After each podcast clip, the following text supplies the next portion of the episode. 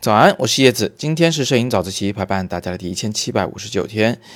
前段时间在杭州举办了一次人像摄影课程啊，我们请了一位叫做祖儿的模特来配合大家做一些练习。那今天我给大家看的这些照片呢，就是拍摄祖儿的照片，而且又是用拍立得照相机拍摄的。我发现大家对这个东西还蛮感兴趣啊。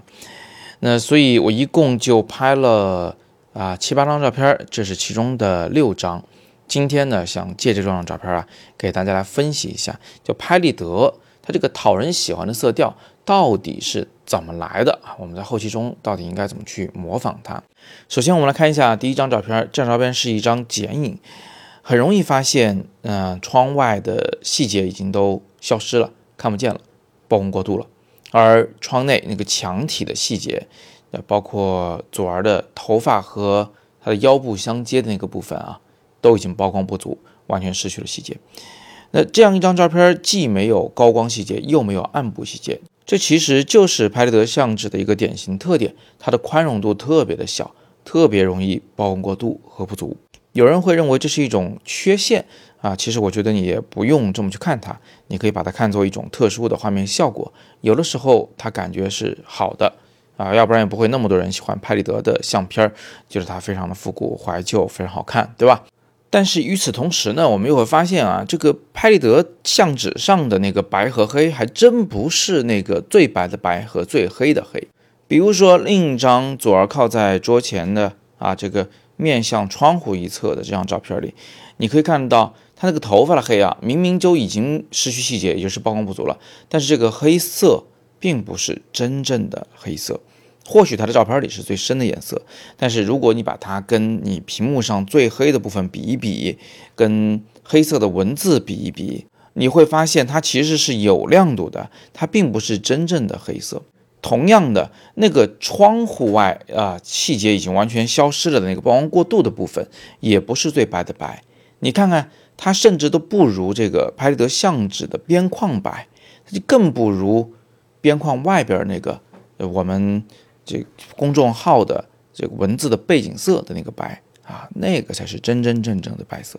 所以这是拍立得第二个特点，即便你已经曝光过度和不足了，它最黑的黑和最白的白也不是真正的黑和真正的白。拍立得相纸的第三个特点呢，就是它对色温的变化非常敏感。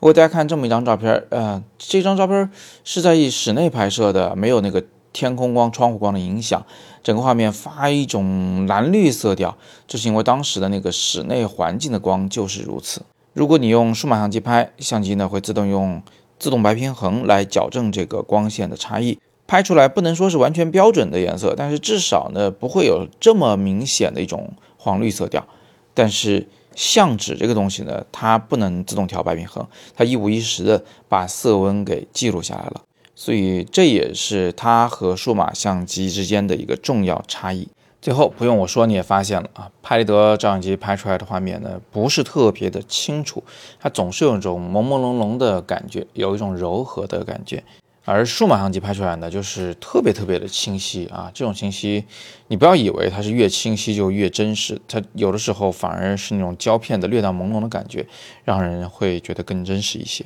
好，那最后解密一下。到底怎么样去把一个数码照片模拟成拍立得的色调呢？其实就是四步。第一步呢，你可以加一个这个曲线图层，把黑点往右拉，白点往左拉啊，也就是让画面中一部分曝光过度，一部分曝光不足。然后再新建一个曲线图层，这次把黑点往上拉，白点往下拉，也就是让黑不再很黑，白不再很白。第三步，调整一下白平衡，让画面的这个颜色不要太标准啊，偏一点暖黄色，或者是偏一点冷蓝色，根据当时的这个光线条件来处理。